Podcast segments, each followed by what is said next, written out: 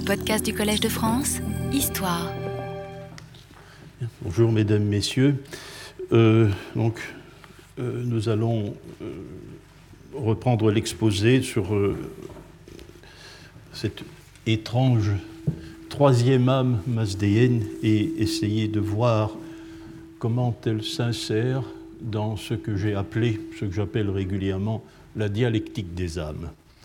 Euh, je vais résumer rapidement euh, l'image, la représentation que l'on avait euh, de ces divinités, Fravashi, je vais dire dans les ouvrages de base de notre philologie, depuis le Wörterbuch de Bartholomé jusqu'à finalement la nouvelle édition du Yacht 13 par Malandra et quelques autres études encore euh, qui l'ont suivi, dont celle de Gérard de Nioli en 1886. Peu- Probablement que l'étude de, de 18 de 1986 de Gérard de Nioli est la dernière qui euh, représente, je dirais, l'état traditionnel des connaissances. Donc la situation est la suivante. Une faculté immatérielle et immortelle, en gros, une âme, qui est l'apanage de chaque individu. Cette âme porte le nom dans le corpus avestique, dans l'hymne qui est consacré à euh, ces divinités, le nom de Fravashi, ce qui est un traitement particulier probablement par l'élocution liturgique d'un mot plus ancien, mais que l'on trouve dans le dialecte de la Perse à peu près à la même époque, du nom Fravarti. En principe, ce nom devrait être lisible, mais nous ne parvenons pas à l'identifier. Pouvons pas décider de manière décisive euh, ce qui est le- les composantes de ce mot, les racines, le suffixe, etc., comme je vous l'expliquais. Donc un mot de sens inconnu. Bartholomé se refuse à l'expliquer. Et ces âmes personnalisées, divinisées, forment un groupe qui euh, correspond, selon cette vision traditionnelle, à deux choses particulières, au culte des ancêtres, d'autre part, et d'autre part, vu sa forte connotation guerrière, ce que mettent en lumière tous les exposés d'alors, euh, un culte des héros. Euh, voilà, nous avons donc consacré la première, euh, la première de ces leçons, la semaine dernière, à faire la critique de toutes les composantes de cette représentation des choses, qui a été non pas unanimement admise, avec beaucoup de nuances, comme je vous l'ai expliqué, mais euh, qui correspond grosso modo à toutes les conceptions qui s'expriment entre 1904, quand paraît la somme euh, lexicographique de Bartholomé, jusqu'à l'étude de Nioli en 1986. Euh, entre ces deux dates, entre ces deux dates euh, on va faire deux acquisitions. Deux acquisitions que nous pouvons euh, aujourd'hui essayer euh, de définir. En 1943, dont- dans son livre sur les euh, problèmes zoroastriens, Zoroastrian Problems, dit-il, of the Ninth Century Books, dans les livres du IXe siècle, donc dans les livres moyens perses, l'anglais Harold Bailey euh, entrevoit une possibilité d'explication du mot qui est à première vue extrêmement séduisante. Euh, il ne va pas faire l'étymologie de Fravashi, mais va faire l'étymologie d'un autre mot qui lui permettra de remonter jusqu'à Fravashi pour l'identifier, comme nous le disons. Euh, Bailey relève dans le dialecte moyen perse et moyen parthe des textes manichéens un mot gourde, un mot gourde, qui signifie le héros. L'explication étymologique impeccable, phonétiquement impeccable qu'il donne de ce mot, ce serait un Iranien ancien verti, verti.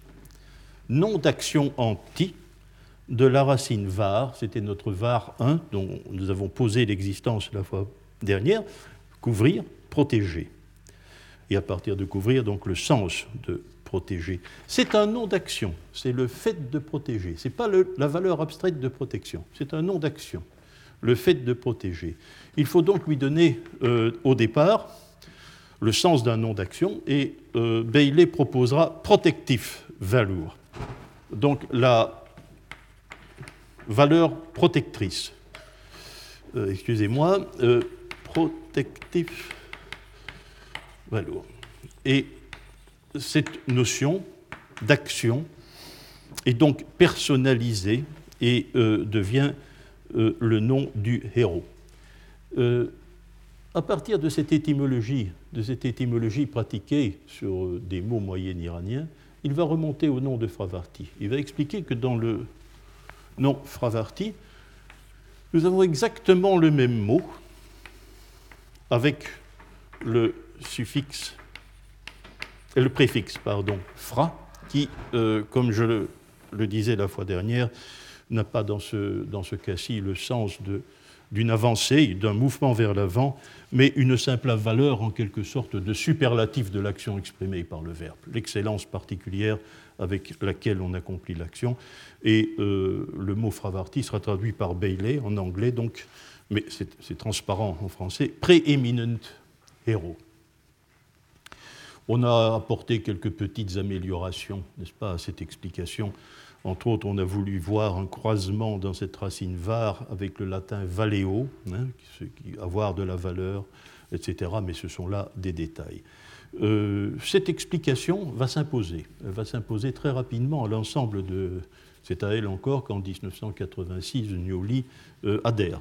Et elle est acceptée par Malandra avec euh, un argument, bah, il ne sera pas surprenant, vous savez que c'est le genre d'argument que je dénonce régulièrement devant, euh, l'auditoire que vous composez, car euh, Malandra dira ceci, c'est une description adéquate de la nature des fravachis. Hein. Quoique les fondements linguistiques ne sont pas assurés. Il n'y a, pas pour Malandra de possibilité de démontrer cette explication du mot, mais il décrit parfaitement le caractère des Fravachis. C'est ce que je faisais remarquer la fois dernière sur le plan des principes. Il faut toujours se méfier de reconnaître dans le mot que porte quelque chose hein, euh, une description justement de la fonction que ces divinités euh, exercent. Donc, euh, l'explication la première explication qui sera acceptée unanimement est donnée en 1943.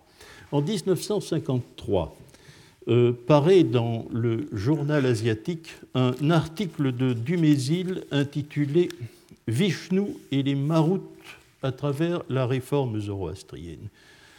Euh, ici, on va avoir une réflexion sur l'origine du groupe divin des Fravachis.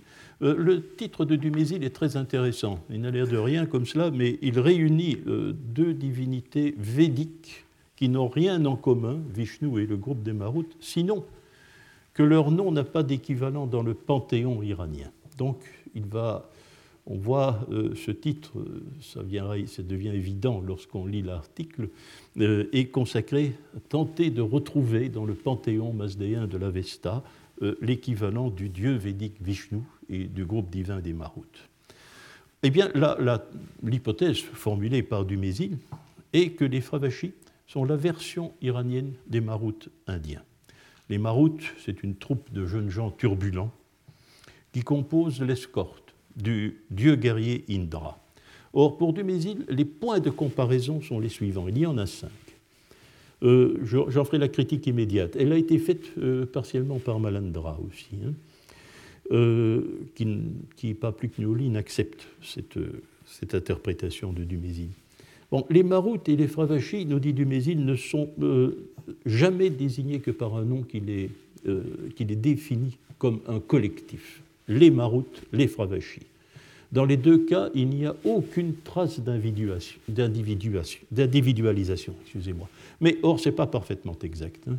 déjà, la, la, description la plus sommaire du IH13 met cette, met cette remarque en cause, puisque la seconde partie du texte consiste en une litanie où sont énumérés les noms personnels privés d'un certain nombre de Favachis. Il y a donc bien, d'une certaine manière, mais d'une certaine manière seulement, individualisation. Il est un fait que lorsque c'est le troupe des Favachis euh, qui est décrite, il n'y en a pas. Il n'y en a pas. Mais on peut passer à, un autre, euh, à une autre perspective, celle de l'individualisation. Euh, deuxième point de comparaison pour euh, Dumézil. Bon, c'est le plus général, nous le savons bien. Les deux troupes ont un caractère fondamentalement guerrier. Mais elles ont quelque chose de spécifique qui leur est commun. Elles ne combattent pas pour elles-mêmes. Elles assistent une divinité plus imposante. Les Maroutes assistent Indra, et les Fravachis assistent celui que Dumézil définit comme le nouveau généralissime de, la guerre mazdéen, Mitra. Euh, la critique aussi de cette affirmation a été faite par Malendra qui relève que l'association entre les Fravachis et le dieu Mitra euh, est faite dans une seule strophe du Yacht 13 1347 exactement, et que cette strophe est suspecte. Euh, pour des raisons qui tiennent en général au mauvais état de la grammaire, à la mauvaise intégration du texte grammaticalement dans le contexte du Yacht 13, on peut supposer une interpolation assez tardive. Donc il est assez difficile de faire, euh, d'accorder une grande confiance à cette euh, à cette éventuelle assistance de la troupe euh, des Fravachis euh, auprès du, dieu Mitra. D'autres critiques aussi que l'on peut faire et que fait Malandra, c'est que Mitra n'est pas spécialement un dieu guerrier. Euh, du Mésil, dans cet article, c'est peut-être, bon, si je devais faire une critique de cet article plus général du point de vue méthodologique, il a donné quelques coups de pouce vraiment trop visibles au caractère guerrier des Fravachis lorsque le nom Machia, par exemple, qui désigne tout simplement l'être humain, apparaît, il va traduire par homme, et puis il va encore pousser un peu plus loin, il va pousser la traduction jusqu'à guerrier, ce qui est une traduction évidemment très exagérée. Troisième point de comparaison.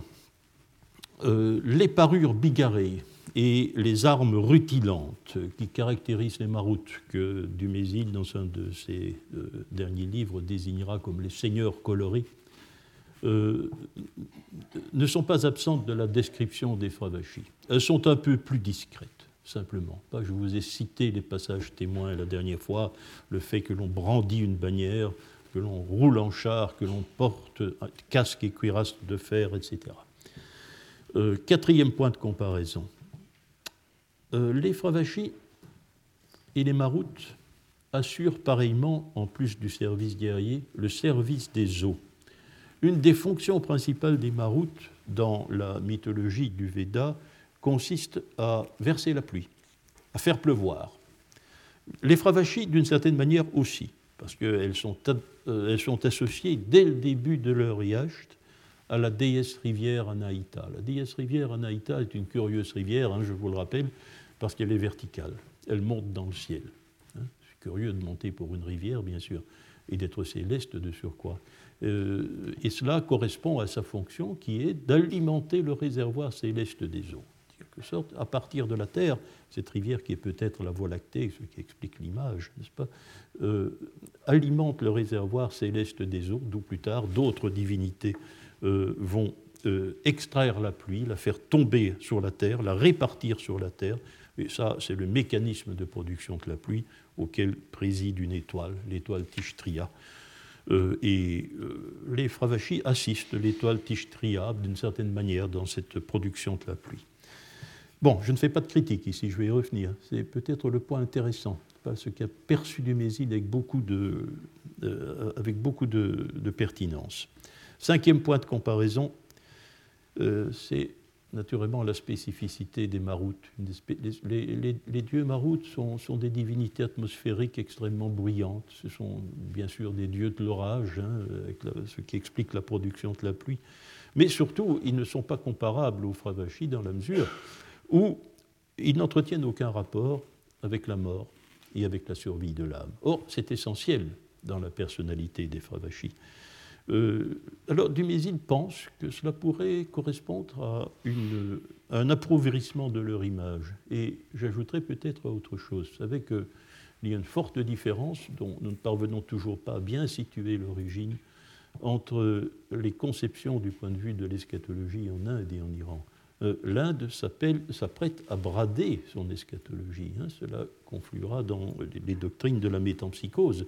Mais le Veda lui-même, croit que cela ne soit pas absent du tout, et même après, plus tard dans l'épopée, ben, euh, ne parle pas fréquemment du sort post-mortem de l'âme. L'eschatologie tend à passer au second plan, alors qu'au contraire, cette eschatologie est hypertrophiée dans le masdéisme, puisque toutes les pratiques tournent autour d'elle. Alors, euh, on voit peut-être apparaître ici une, idée qui est très intéressante euh, chez Dumézil, n'est-ce pas, qui pense que euh, dans ce phénomène, c'est l'Inde qui innove. C'est l'Inde qui innove en laissant l'eschatologie en déshérence et que la vieille idéologie religieuse indo-européenne comportait une eschatologie développée. Ça fera le fond pas tout à fait affirmé avec décision. Dumézil a peut-être été un peu timide de son livre Mythe et épopée 1, 15 ans après cet article-ci, bien sûr. Mais ici, peut-être que cela effleure déjà cette idée que peut-être ce sont les fravachis qui sont conservatrices en entretenant un lien profond avec la mort et la survie de l'âme. Et euh, bien sûr, ça demanderait une petite confirmation comparative dans le cadre des religions européennes, et Dumézil la trouve, mais très brièvement, très brièvement, euh, il est hésitant peut-être parce que ça demanderait bien sûr une analyse extrêmement poussée, mais il ne la fait pas. Et euh, il fait la comparaison entre ces divinités féminines, par leur nom en tout cas, que sont les Fravachis, et dans la mythologie germanique, la figure des Valkyries.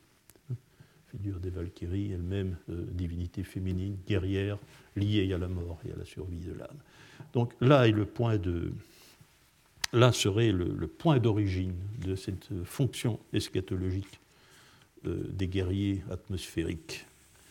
Hein, bien, alors euh, je vais dire que de cette, euh, on peut faire une critique qui est aisée, Malandra l'a fait, je, l'ai fait immédiatement en vous exposant chaque, chaque, point qui fait la démonstration de Dumézil. Il reste de ceci quelque chose qui mérite de retenir l'attention et peut-être de décisif c'est que les deux groupes divins, les Maroutes et les Fravachis, en même temps qu'ils appartiennent à la deuxième fonction, puisque sont, la coloration guerrière est évidente, mais ils assurent aussi le service des eaux qui, dans le cadre de la représentation des choses que se fait du Mésil, relève de la troisième. Mais même si nous n'avons pas de conviction particulière vis-à-vis de l'hypothèse de, la trifonctionnalité du mésilienne, je pense que c'est tout de même une articulation qui peut être originale et qui demande une enquête. Euh, comment se combine dans la personnalité des Fravachis le service guerrier d'une part, euh, l'aspect protecteur, hein, l'aspect guerrier, et l'aspect production de la pluie. Euh, cela demandera une, analyse particulière. Voilà donc les deux, innovations qui vont euh, se produire en 84 ans, euh, en 82 ans, excusez-moi, entre, entre 1904 euh, et 1986. Pourtant, quelque chose, quelque chose s'était produit, mais sans grand retentissement, comme d'ailleurs vous l'avez déjà signalé lors de la sonde, mais nous allons y venir de manière plus précise, en 1927. en 1927, un indianiste, mais très préoccupé aussi par l'Avesta, Hermann Lommel, publie une traduction du corpus des yachts de l'Avesta, le corpus des yachts de l'Avesta. Euh, traduction complète donc de tous ces hymnes aux divinités autres qu'Ahura Mazda. Et il va euh, donner au de 13 une longue introduction où il va exposer euh, son opinion sur le problème des Fravachis. Il va bouleverser complètement l'opinion traditionnelle en réalité. Euh, pour euh, Lommel, la traduction par Schutzgeist, qui était celle de Bartholomé, donc par l'esprit protecteur, sera conservée, dit-il.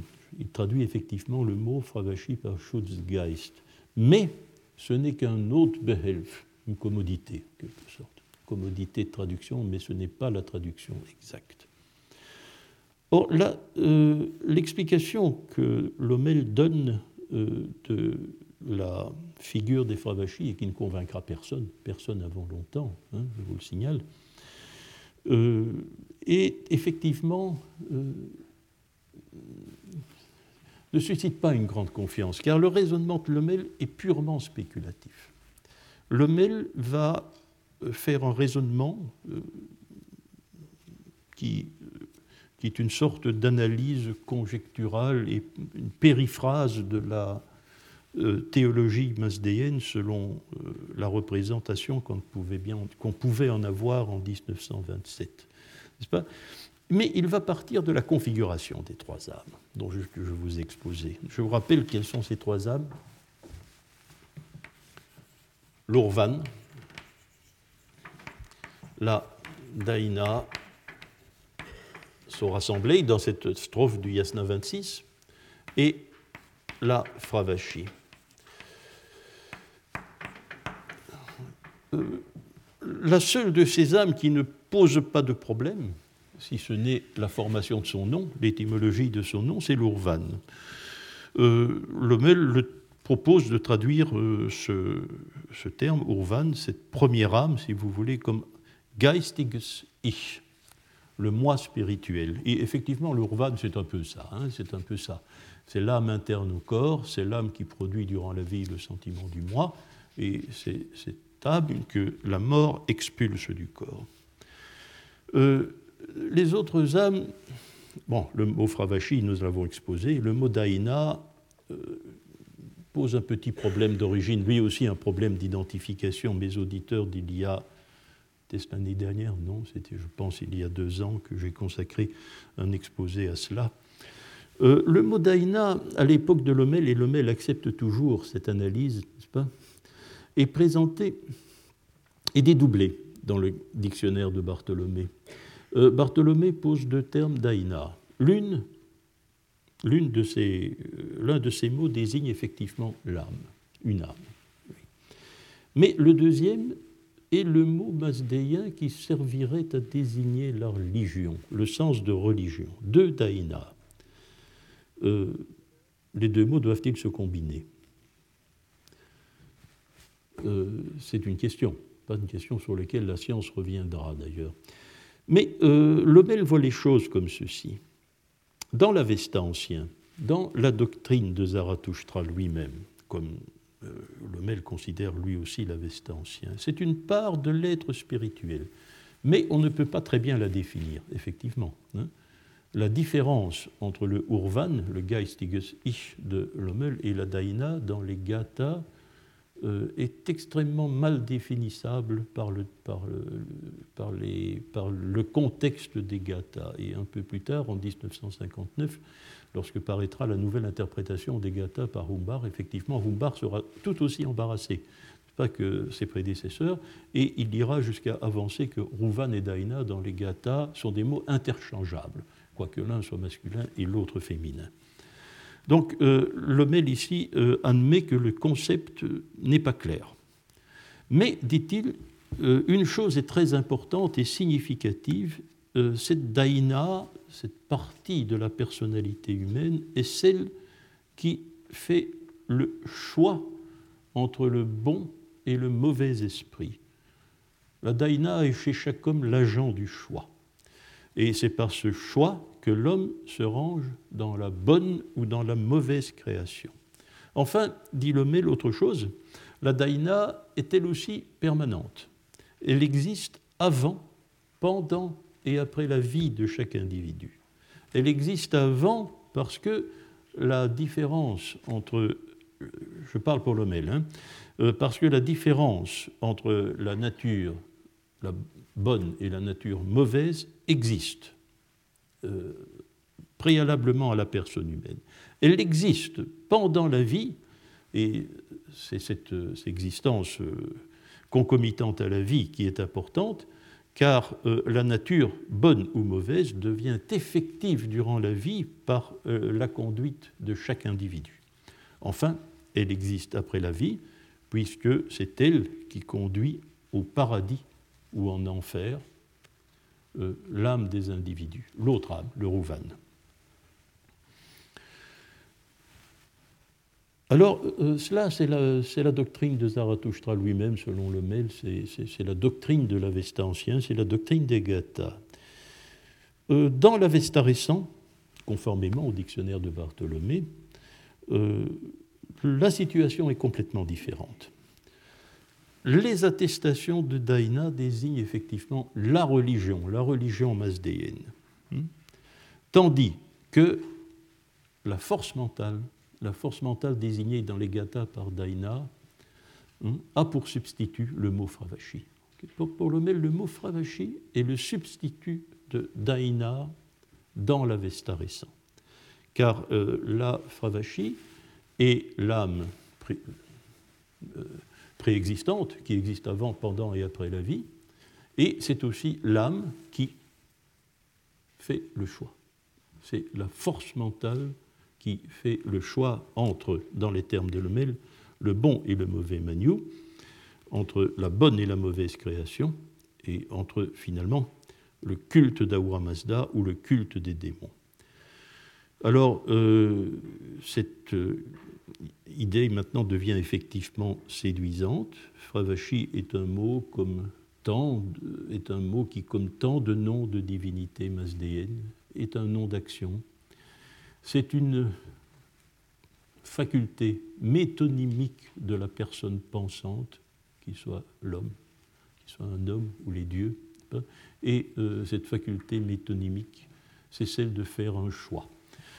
Euh, donc, Lomel reconnaît dans le mot fravashi la racine de var, choisir, avec le préfixe fra, et il le traduira par val, Entscheidung, qui traduit littéralement signifie la décision de choix. C'est un peu bizarre, c'est un peu redondant en français, mais c'est euh, l'expression qui s'imposera dans la traduction allemande. Alors, voilà, l'expression Tlomel se caractérise par le fait qu'il démythologise le problème. C'est vraiment la position antinomique de celle de Dumézil, qui a mythologisé la question pour lui donner une solution. Euh, lui, la démythologise complètement. Il en fait une question de pure philosophie ou théologie, comme vous voudrez, masdéenne. Et euh, c'est dans le cadre de la réflexion théologique du clergé masdéen euh, qu'il voit la source de l'émergence de ce groupe de divinités. Quelle, critique pourrait-on faire de, de cette représentation des choses en dehors de cette idée extrêmement séduisante que Fravashi est l'allégorie du choix, il y a beaucoup de choses à redire, n'est-ce pas Et que je ne suis pas le premier à voir. Euh, je vous ai dit, l'hypothèse de Lomel n'a pas eu un, succès, euh, un succès grandiose. Elle est restée complètement isolée et euh, Malandra la mentionne parce que, dit-il, elle est ingénieuse. C'est vrai, ça paraît ingénieux, mais ça ne convainc pas. tout d'abord, l'idée que la Daina est préexistante. Aucun texte ne mentionne cela à coup sûr. La Daina est une âme, certainement, mais dès 1959, euh, Humbach euh, pensera que peut-être ce mot est interchangeable avec Rouvan. Or, le Rouvan n'est pas préexistant. Hein. Le Rouvan naît avec le corps. Et... Donc, il y a là. Euh, ce, n'est pas attesté suffisamment. Il n'y a pas de fondement suffisant. Il n'y a pas de base observationnelle suffisante dans le texte. L'idée que le mot fravashi puisse être, puisse être l'allégorie du choix. Ben oui, mais quel choix? Le choix. Le choix entre quoi et quoi? Ah, Très clairement, très clairement, euh, le mail fait le rapprochement entre le choix, entre le bon et le mauvais manu. Ici, je dois euh, donner quelques explications. Quelques explications. L'idée que chaque homme, dans son comportement, doit faire un choix entre une force qui est bonne et une force qui est mauvaise, euh, est, semble-t-il, attesté dans une strophe des Gathas, donc une strophe de l'Avesta ancien. C'est le fameux Yasna 33. C'est probablement, probablement la strophe la plus commentée de tout l'Avesta.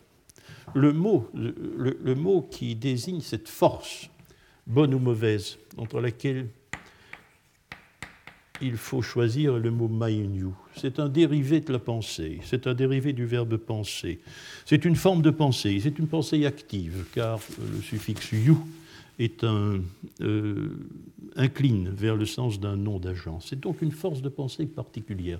On traduit par esprit, hein, les Allemands par Geist, en France par esprit. Euh, il y a un rapport avec la colère aussi, avec une certaine impétuosité. Ce mot dans le, dans Veda est attesté sous, sous la forme de, l'élan. Humbard préféra ce mot d'ailleurs dans sa traduction. Il traduit par l'élan, avec l'idée d'une violente émotion qui peut euh, se rapprocher de la colère. Mais euh, alors, on peut, y a-t-il véritablement un choix? On peut discuter. On peut discuter. on a très souvent C'est une, c'est une expression que vous lirez souvent dans la littérature secondaire sur le masdéisme, le choix entre les deux manious. Mais le mot choisir, ce n'est pas var dans cette strophe. Euh, l'action qui euh, exprime le comportement que l'on va adopter envers l'un ou l'autre de ces deux esprits du comportement, hein, bah, ce n'est pas le verbe var, ce n'est pas le verbe choisir, c'est un autre verbe. C'est le verbe chi avec le préverbe vie. Ça ne veut pas dire choisir, ça veut dire faire la différence. Faire la différence. Il faut faire la différence entre les deux manious. Alors, est-ce que je coupe un peu les cheveux en quatre en, disant euh, faire la différence, ce n'est pas choisir? Ou effectivement, faut-il nous laisser porter par le formulaire, étant donné que ce formulaire, nous ne le comprenons pas parfaitement? Mais tout, au moins y a-t-il deux verbes distincts. Vici, c'est faire la différence, var, c'est choisir. Ce ne sont pas les mêmes verbes, et dans le contexte de ces deux choses, euh, il n'y a pas, euh, ce n'est pas le verbe var qui est utilisé ici. Euh, deuxième critique de cette notion de choix, c'est que le choix n'est pas effectué par la daïna. Aucune strophe ne nous dit que la daïna est un agent du choix, que c'est la faculté qui fait le choix dans la veste ancienne. Non, non, jamais. Pas? Euh, dans l'Avesta ancien, euh, c'est une remarque, elle est nouvelle. Euh, c'est en préparant ce cours que je fais aller vérifier parce que cela quelque chose m'étonnait un peu. Mais lorsqu'il est question de choisir quelque chose, eh bien, celui qui fait ce choix, qu'il soit un homme ou un dieu, il est désigné par son nom. Il n'y a pas métonymie, il n'y a pas d'allégorie métonymique qui intervienne dans ces cas-là. C'est la personne dûment nommée comme individu, homme ou Dieu, qui choisit. Ahura Mazda choisit. Euh, l'objet du choix aussi, ce qu'il choisit est dûment nommé par son nom quand il s'agit de choisir une personne. Donc, il n'y a pas de force mentale qui fasse un choix. C'est la personne, dans son vivante, matérielle et mentale, qui, fait le choix, selon les gathas. Ce n'est pas, ce n'est jamais présenté autrement. Alors, les Fravachis, voyons le choix du point de vue des Fravachis. Est-ce que les Fravachis méritent leur nom? Pour qu'elles méritent leur nom, selon euh, le concept de la description adéquate euh, dont je parlais tout à l'heure, il faudrait que ces Fravachis fassent un choix. Et euh, récemment, dans son compte-rendu de 2007 de mon premier volume d'études avestiques et masdéennes, vous savez que je traduis Fravashi par âme élective, c'est-à-dire l'âme qui fait un choix. Jean Roudry m'a reproché cette traduction. C'est ce qui m'a incliné à refaire, euh, alors que je croyais la cause entendue, un petit examen des explications possibles du mot. Euh, or, dit-il, euh, dit ce n'est pas, pas on ne peut pas être sûr de cette explication parce que jamais, nulle part, dans aucun texte, les Fravachis ne font un choix. Si, il y en a un. Il y en a un. C'est dans le Bundahishn moyen perse. Mais euh, je, serai prudent vis-à-vis de cette histoire. Je vous la raconte. Elle est célèbre. Hein. Euh, au moment où l'esprit mauvais envahit la création du bien, euh, Mazda s'adresse aux Fravashi pour leur demander ce qu'elles préfèrent, si elles préfèrent rester ce qu'elles sont, c'est-à-dire des hommes immatériels, hein, des hommes immatériels, et donc être inaccessibles à la mort, hein, être protégées en tant que telles de la mort, ou bien vont-elles s'incarner dans des êtres matériels, descendre sur la terre pour affronter les forces du mal, connaître la mort, bien sûr, mais lorsque tout aura bien tourné pour les forces du bien, elles retrouveront leur état premier d'être immatériel, mais aussi leur être matériel, et elles seront à jamais heureuses dans ce double état. Et les Fravachis choisissent cette solution, la solution de l'incarnation pour combattre le mal. Mais le texte ne dit pas choisir. Ne dit pas choisir. Euh, la, phraséologie de ce passage du Bundahish, je vous la donne. Euh, Mazda demande aux Fravashi euh, ce, qui, ce qui leur paraît le plus avantageux. Pas, le choix. Qu'est-ce qui est le plus avantageux? Il expose ce que je vous ai dit, et puis les Fravashi, nous dit le texte, sont d'accord pour sont d'accord pour descendre sur la terre. Bon, ici aussi, peut-être que je coupe les cheveux en quête. Il y a, dans la réalité des faits, dans la réalité narrative de ce passage, effectivement, un choix. Mais méfions-nous de cela, s'il vous plaît, en mythologie. Hein. Je pense que la mythologie, euh, les récits mythologiques, euh, les, les, schèmes narratifs de ces récits euh, sont indissociables du formulaire les mots qui racontent les choses dans les mythes sont extrêmement importants. Or ici, nous n'avons, le, mot choix n'apparaît pas, pas, dans cette histoire des Fravachis.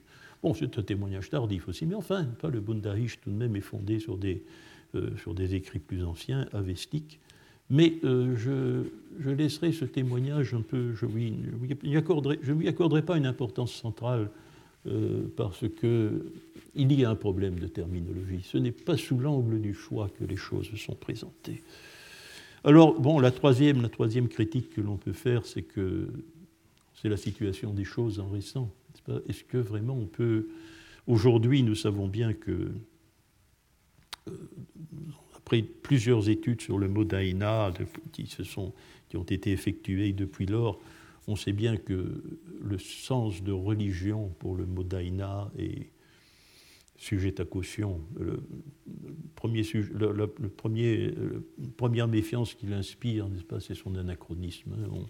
la notion de religion comme un corps de doctrine constitué est quelque chose qui euh, est quelque chose de relativement récent. Hein. Il naît en définitive avec le christianisme. Hein. Euh, donc c'est une notion qui appartient à notre ère et non pas euh, à des textes aussi anciens que ceux-ci. Euh, sans doute que les quelques passages les plus significatifs, les quelques passages les plus significatifs où le mot daina apparaît dans l'Avesta récent, mettent bien aussi en, en scène une part immatérielle de l'individu, donc une âme. Euh, le mot Daina n'a pas cessé de fonctionner comme désignation de l'âme dans l'Avesta récent, et nous n'avons aucune raison de substituer Fravashi à Daina dans ce contexte-là. Euh, reste aussi cette idée, je ne sais pas si j'ai accentué la dernière fois, que le mot Fravashi n'est pas attesté dans les Gathas. Si c'est une émanation de la, euh, de la théologie, de la théologie de l'Avesta ancien, de la théologie zoroastrienne originale, c'est quand même assez curieux, et ça c'est un argument que Lommel peut naturellement facilement éviter, parce qu'il lui suffit de dire, mon Dieu, que sont euh, les textes gathiques que nous possédons, sinon un très mince reliquat de, toute une époque, de toute une doctrine, et c'est peut-être un effet du hasard si le mot Fravashi n'apparaît pas parmi eux. Euh, c'est un argument, l'argument à silencio, évidemment, est facile à réfuter. Voilà donc l'hypothèse de Lommel en 1927, pas, qui ne sera guère citée que comme une curiosité, que comme un exemple. C'est fascinant, il est vrai, d'une euh, un exemple assez fascinant de l'ingéniosité. Euh, pourtant, l'élève de Lommel, l'élève le plus fidèle de Lommel sans doute, Bernfried Schlerat, Schlerat va donner à l'hypothèse de son maître en 1980 une apparence tout à fait nouvelle. Euh, euh, il publie cet article dans Les mélanges offerts à Paul Time en, 1900, euh, donc en 1980. Et ce texte est plus commodément peut-être accessible dans le recueil des, Kleine Schriften de Bernfried Schlerat. Euh, l'article de Schlerat est un peu rusé. C'est un très bel article, un très bel article, extrêmement, euh, extrêmement séduisant. Je conseille à ceux qui euh, s'intéressent, je vais dire, à la démarche de l'esprit scientifique dans un domaine comme celui-ci, de lire l'article de Schlerat, hein, parce qu'il est exemplaire d'une démarche progressive pour tenter de résoudre un problème. L'article de Schlerat commence par quelques remarques théoriques commence par quelques remarques théoriques. Euh, il fait quelques considérations générales, n'est-ce pas, sur quelques problèmes sémantiques appliqués à des textes comme le Veda ou l'Avesta, qui sont des textes évidemment d'une certaine dimension, mais qui sont tout de même relativement lacunaires. Et nous n'arrivons pas toujours à établir un sens facile en raison de cela, n'arrivons pas facilement à établir un sens en raison de cela entre les diverses significations qu'un mot peut présenter dans tel passage puis dans tel autre. Et euh, il nous dit, je vais appliquer, euh, je vais appliquer donc une euh, réflexion pour sortir de cette difficulté à un problème particulier en védique. Donc il partira de védique sans, sans mettre en jeu immédiatement la vestique, et encore moins les fravachis. Alors, ce qu'il veut tenter de faire au départ, son programme, hein, c'est de réduire l'écart entre la racine de var, choisir évidemment, qui est toujours choisir, et un de ses dérivés nominaux, mais déjà on sent se pointer le mot fravashi, vous allez voir, c'est le mot qui n'est attesté que dans les brahmanas, pour ce que je ne l'accentue pas, le mot pravara. Le mot pravara, oui, c'est un dérivé de la racine phare, et nous trouvons le préfixe pra. Or, le pravara, euh, signifie dans les brahmanas dit Anen la lignée des ancêtres. Choisir la lignée des ancêtres. Hein, nous avons déjà ainsi retrouvé d'une certaine façon tout un pan de la problématique des fravachis, sans qu'il soit nécessaire de le dire.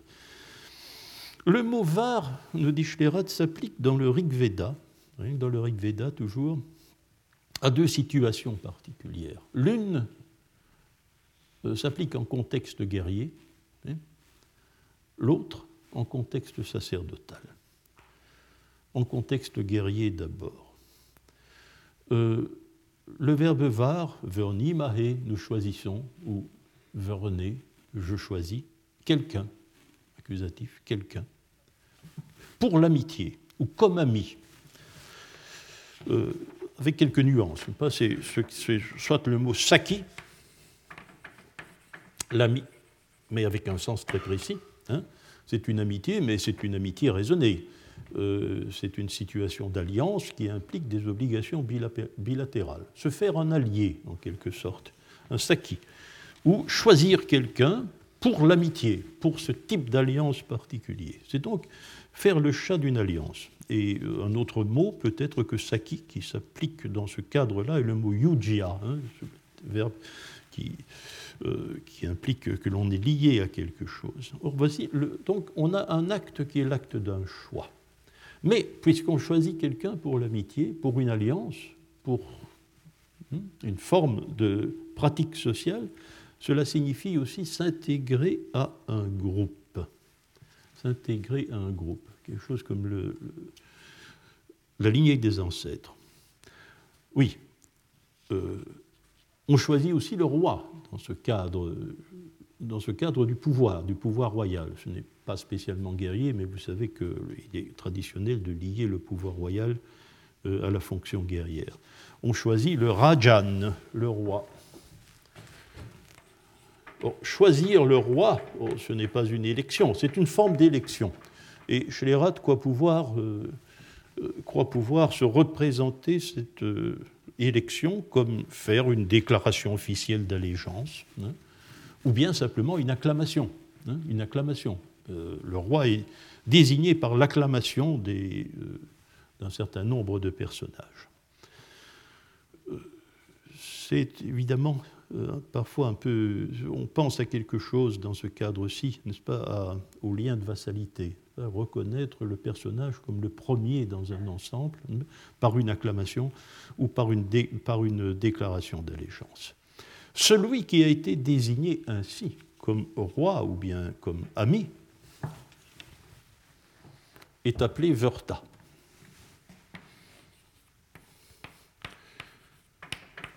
Participe, participe, je dirais plutôt adjectif, car la formation est nominale, adjectif passé passif. Et euh, ce mot veut donc, signifie donc élu, membre de l'élite et en définitive héros. Et nous avons trouvé le gourde de Bélé. Voilà le gourde de Bélé. Schlerat va à cet endroit-ci proposer d'expliquer gourde, héros, non pas par verti, non pas par un nom d'action, mais par l'adjectif passé passif verta. Voilà. Voyez, dans, euh, dans, le cheminement conceptuel de Schlerat, voici le point de raccord. Hein, point de raccord entre l'Inde et l'Iran. Alors, nous allons passer euh, au choix euh, dans le cadre sacerdotal. le choix dans le cadre sacerdotal s'applique surtout à la désignation d'un prêtre parmi le collège sacerdotal comme le prêtre principal du sacrifice, c'est-à-dire comme le hotar. Le hotar, en avestique, c'est Zautar, c'est le patron de la cérémonie, c'est le responsable principal du sacrifice. Euh, ça ne signifie pas le prêtre, hein, ne, traduisez jamais ça par prêtre, c'est une fonction sacrificielle, ce n'est pas, pas, une fonction sociale. Bien sûr, le hotar est nécessairement un prêtre, mais euh, le mot traduit la fonction qu'il va exercer durant une, une, cérémonie particulière. Alors on, on choisit quelqu'un comme Hotard. Et euh, celui, c'est là aussi, parallèlement à ce qui se passe entre le Var et le Pravara, le choix et la lignée des ancêtres, eh bien, euh, celui qui est désigné comme euh, s'inscrit dans une archéia. C'est un dérivé secondaire du nom Rishi, hein, le, nom Rishi que l'on connaît bien dans qui désigne dans le Rig Veda en tout cas les premiers, les premiers prêtres, donc, ou les prêtres principaux du sacrifice, eh bien, euh, le Hotar va s'inscrire dans la ligne indéfinie du temps euh, parmi les rishis qui ont rendu le sacrifice aux divinités. Donc, Pravaramvar signifie donc prendre rang dans une lignée, qui est soit une lignée d'ancêtres, dans le cas du Pravara simplement, soit euh, une lignée sacrificielle, dans le cas de l'Archéa. Alors, maintenant, Schlerat est libre, il a déblayé le terrain, il va passer l'Indus, hein. il va euh, euh, s'interroger sur l'Iran. Et il reprend l'idée de Lommel. Il a dit choisir pravar, en iranien, en avestique, c'est choisir son camp. C'est choisir entre le bon et le mauvais, il ne dit pas esprit. Je suis perplexe, hein, je vous avoue, j'aimerais qu'il, j'aurais autant aimé qu'il l'eût euh, précisé. Car c'est choisir entre le bon, la bonne et la mauvaise pensée. Bochlera, denken, il ne dira pas Geist, il dira denken. Je ne sais pas quel mot il a en principe, on ne traduit pas Mainyu par Denken, c'est Manar, la pensée, hein, que l'on traduit comme cela. Donc euh, je ne sais pas très bien quelle représentation il se fait des choses, mais ici on ne peut pas, on, peut pas le lui reprocher comme à Lommel et euh, mettre en cause un type de choix plutôt que les autres. Peut-être a-t-il vraiment voulu dire qu'il y avait un choix entre deux pensées et que ce choix-là entre deux pensées euh, avait pour conséquence que celui qui choisissait bien élisait Ahura Mazda et prenait rang dans la succession. Il n'y a plus de terminologie ici, il n'y a plus de Pravara ni d'Archéa, mais il prenait rang dans la succession de ceux qui sont Achavan. Donc, Achavan, indien Urtavan, le Hurtavan, c'est celui qui est partisan du Hurta, de l'ordre cosmique, du bon ordre cosmique, comme la Chavan, et celui qui est partisan de Hacha. C'est le même mot avec une déformation phonétique qu'il faut probablement aussi attribuer à l'élocution liturgique tardive. Mais c'est le même mot. Bartholomé l'a vu dès 1881, nous n'avons réellement aucune raison d'en douter, c'est un fait certain. Or, ce mot Achavan, les Fravachis, qui n'ont pas encore été mentionnés par Schlerat, sont invariablement et nécessairement affublés du génitif pluriel du mot Achavan. Ce sont toujours, toujours les Fravachis, pas tout court, les Fravachis des Achavan. Les Fravachis des Achavan. On se, on se, rapproche doucement de la sphère des Fravachis, par conséquent. Or, nous dit-il, euh, cette conception est purement masdéenne. Et nous devons nous représenter, dit-il, il parle lui aussi de caractéristiques générales, donc, nous devons nous représenter le masdéisme comme une bekentnis religion. Bekentnis religion. Comment dire Allez, je vais peu pousser pour faire une traduction française euh, plus parlante, mais c'est une, euh, une religion du credo, en quelque sorte, n'est-ce pas? Une, une religion de la profession de foi. ici, Schlerat ne le savait pas, ne savait pas, mais un an auparavant, euh, euh, le fait dont il va exciper et cette théorie de la Bekenntnis religion avait été exprimée par Karl Hoffmann dans un colloque à Budapest. Mais sans, euh, c'était l'adhésion, bien sûr, très bref, parce que ce n'était pas cet article, cet article de Hoffmann n'était pas un article qui avait pour but essentiel d'éclaircir le problème des Fravachis, mais il fait remarquer cela rapidement en passant. Or, euh, cette Bekentnis religion, euh, elle correspond à un procès bien précis dont nous avons parlé longuement il y a deux ans, n'est-ce pas? Euh, on, fait sa profession de foi, on fait son credo dans le masdéisme, tout au moins dans la représentation traditionnelle que l'on a des textes, en faisant une déclaration qui signifie je choisis, je choisis, et je choisis d'être masdéen, si je donne au mot un sens faible, un sens qui a subi la catacrèse, comme l'on dit en rhétorique, où le sens est usé, ou bien je choisis, alors là je rends au mot leur sens euh, fort, je choisis euh, de rendre le sacrifice à Ahura Mazda, c'est-à-dire à Ahura Mazda, il n'y a pas un autre. Pas un autre et surtout pas au démon. Or, cette déclaration abrupte, brève, figure dans le Yasna 12, c'est l'ouverture euh, donc très vite après les litanies initiales dans le yasna et la préparation du hauma, de la lecture sacrée, n'est-ce pas, la déclaration et fravarane, elle est au subjonctif, subjonctif aoriste, c'est une vieille forme, donc une vieille forme de la conjugaison qui est préservée ici littéralement, ça nous paraît aussi un peu bizarre. Je veux choisir. Hein, si vous choisissez, c'est que vous voulez, évidemment, ça vous nous paraît un peu redondant. Mais euh, c'est assez curieux, dans toute, cette, euh, dans toute cette litanie, ce sont les verbes qui comportent une euh, intention explicite qui se met au subjonctif d'intention. Donc il y a une redondance générale qu'il nous faut bien accepter. Donc je choisis d'être Mazda Yasno.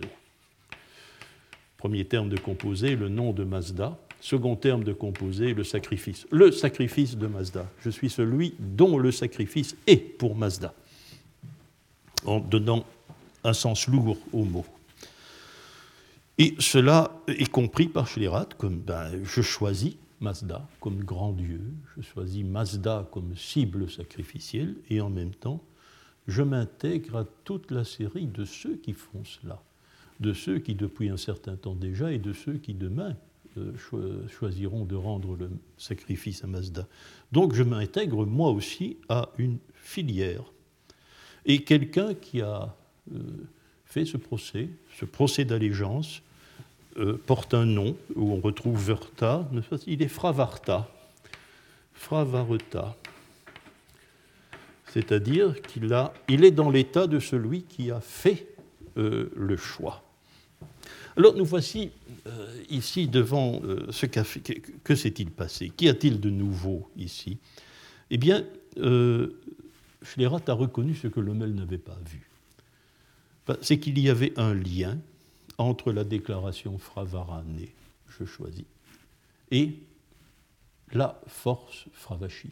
On peut faire le lien entre le verbe choisir et une force mentale qui serait l'allégorie de l'action du choix, de la Wahlentscheidung. Je choisis d'être masdéen, et puisque la force qui en moi fait que je choisis que je puis choisir d'être mazdéen, ma Wahlentscheidung en quelque sorte, c'est ma Fravashi. Ça, c'est l'acquisition définitive de Schlerat. Euh, Lommel n'avait pas fait le lien entre Fravarané et, Fravashi, il n'avait pas non plus, c'est autre chose, fait le lien entre le Var choisir indien et le Var choisir iranien. Lommel avait fait de la pure spéculation dans le cadre du masdéisme. Alors, ceci, euh, ceci comporte, euh, d'abord, ceci comporte quelques, euh, quelques aspects intéressants par rapport à Lommel, n'est-ce pas? D'abord, Schlerat n'a rien dit de ce qui faisait la faiblesse de Lommel. Il n'a pas évoqué une seule fois un rapport possible entre Fravashi et Daïna. Ça a été gommé. Le raisonnement tient très bien sans, tient très bien sans. on, peut, on, peut, faire ce raisonnement pour, pour expliquer Fravashi, euh, et euh, faire entièrement l'économie des difficultés qui affectent le mot d'Aïna. Hmm. Euh, d'autre part, par rapport à Lomel, Schlerat a remythologisé le problème. Il a remythologisé le problème parce qu'il il a vu qu'il y avait là un très ancien procès indo-iranien, peut-être indo-européen, qui était à la fois politique, puisqu'il s'agit d'élire le roi, et aussi rituel, puisqu'il s'agit d'élire pas seulement d'ailleurs le hotard, mais peut-être aussi la divinité à qui on va offrir le sacrifice, et ainsi de suite. Hmm? Euh, bien sûr, du côté iranien, ce processus-là est restreint au culte d'Ahura Mazda, mais c'est un, une restriction purement mazdéenne. Et enfin, dans les trois cas, dans la notion d'élire, il y a subsidiairement la notion de s'introduire dans une succession. Nous avons ainsi euh, certainement cerné. Nous avons euh, cerné tous les problèmes aussi que nous nous posions pour les Fravachis, n'est-ce pas euh, Aussi, les Fravachis, c'est une, leur nom devient lisible, c'est une faculté de choix, c'est une force qui consiste à élire en matière religieuse, mais c'est aussi nécessairement quelque chose qui s'organise en succession.